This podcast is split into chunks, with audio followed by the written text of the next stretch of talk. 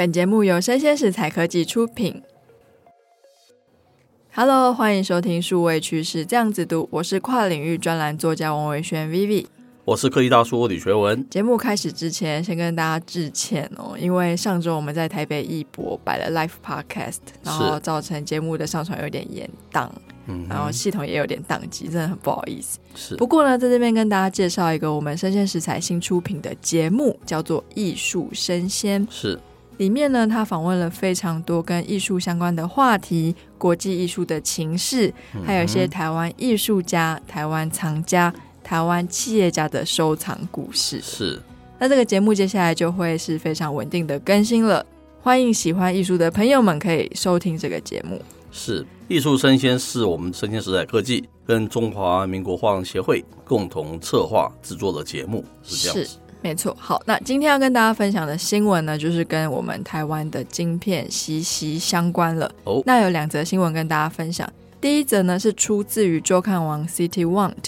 原标题是 Intel 示警，台湾晶片供应链危险了。哇.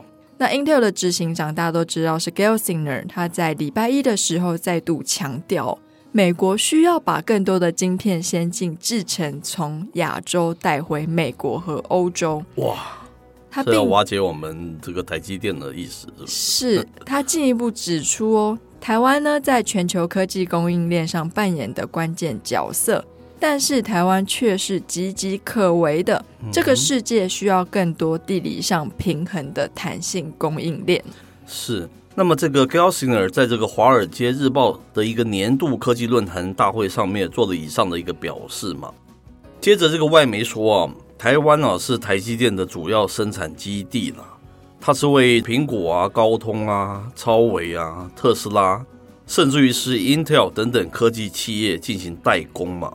但是在这个美国众议院议长裴洛西访台之后，中国曾经针对台湾啊进行这个军演嘛，哦，加上俄乌战争，都让外界哦对台湾的地缘政治环境哦进行重新的评估哦。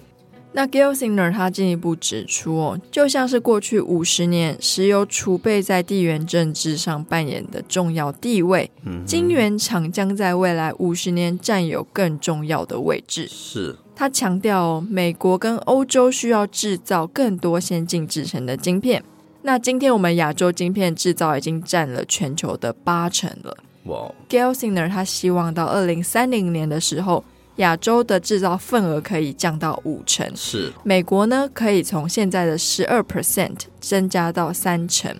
欧洲希望从目前不到一成的份额增加到二十 percent。是。那美国总统拜登他先前所签署的巨额政府补助法案，只是逆转过去这个趋势的第一步。是，为什么要挑这篇新闻呢？是因为过去我们常提所谓的荷兰病嘛？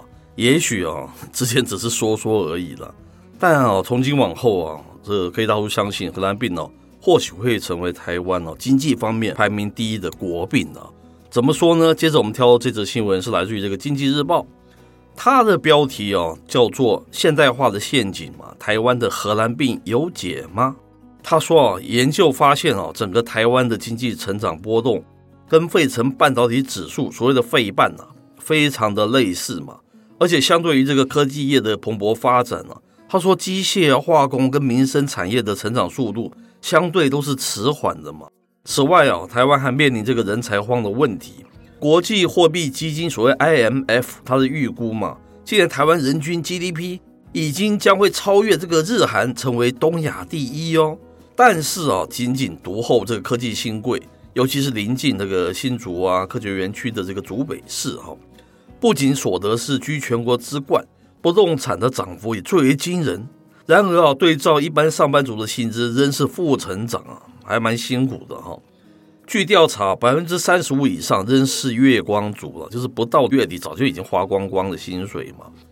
那我国高科技业长期是一枝独秀啊，产品发展不均，尤其是今年台币啊，相较其他国啊是抗跌，这啊更不利于啊像是其他产业的一个出口贸易啊，将会加速 M 型化社会的发展，扩大一个贫富的差距了。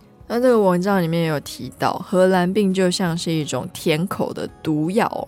短期内，它可以带来非常繁荣的经济，那我们台湾政府不留余力的协助了半导体产业发展，打造出我们的护国神山嘛。当半导体成为绝大部分理工人才的首选的时候，其他产业就被迫要祭出更多的诱因来吸引劳工。是产业发展失衡造成的薪资比失衡，已经是迫在眉睫的国安问题了。是，那这边科技大叔照样要点评两句嘛。我们都知道，这个台积电过去是因为全球化跟美中关系，那时候还属于一个平和的环境下面成就而出的嘛，没有错吧？对不对？对。现在情势看来是完全相反了，因为开始有所谓的一个反全球化，那美中关系又这么的紧张哈，等于说是台积电过去它的一个能量不断的，未来的会不断的被解构，没错吧？对不对？对。美国更希望渐渐在晶片制造方面啊，能够拿回主导权哦。这个对弱化台积电哦是有相当的力道了。如果像 Gelsinger 讲了，二零三零年哦，亚洲就要从八成降到五成，那到二零四零、二零五年会不会再继续往下降？那个降幅是非常大的哎。嗯，我觉得这荷兰病真的今天已经不是说说而已哦。